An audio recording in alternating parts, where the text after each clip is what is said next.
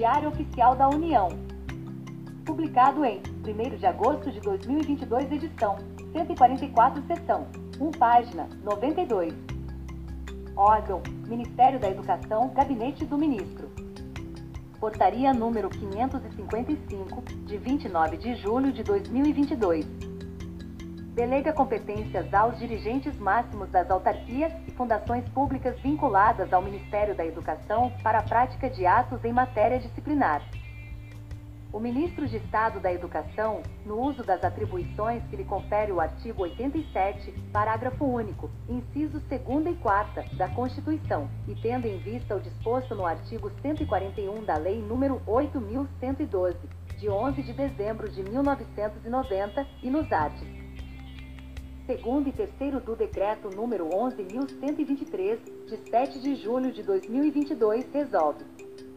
Arte primeiro subdelegar competência aos dirigentes máximos das autarquias, fundações vinculadas ao Ministério da Educação, MEC, que possuem unidade correcional, para praticar os seguintes atos: e julgamento de processos administrativos disciplinares e aplicação de penalidades nas hipóteses de a demissão, cassação de aposentadoria ou disponibilidade de servidores. B destituição ou conversão de exoneração em destituição de ocupante de cargo comissionado executivo, CC 15 ou CC 16 ou equivalente ou de cargo ou função de chefe de assessoria parlamentar. E segunda, reintegração de ex-servidores em cumprimento de decisão judicial ou administrativa. Primeiro compete à Corregedoria Geral da União, nos termos da legislação vigente, reconhecer as autarquias e fundações vinculadas ao MEC que possuem unidade correcional. Segundo, não caberá interposição de recurso hierárquico ao Presidente da República ou ao Ministro de Estado da Educação em face de decisão em processo administrativo, disciplinar proferida com fundamento nas subdelegações previstas neste artigo. Art. Segundo, delegar competência aos dirigentes máximos das autarquias e fundações vinculadas ao MEC para julgar processos administrativos disciplinares e aplicar penalidade, nas hipóteses de suspensão superior a 30 30 dias.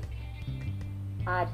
Terceiro, caberá pedido de reconsideração à autoridade que houver proferido a decisão com fundamento nas delegações previstas nesta portaria. Art. Quarto, aplica-se o disposto nesta portaria aos processos administrativos disciplinares em andamento, considerados assim aqueles em que ainda não tenha sido proferido o respectivo julgamento. Parágrafo único.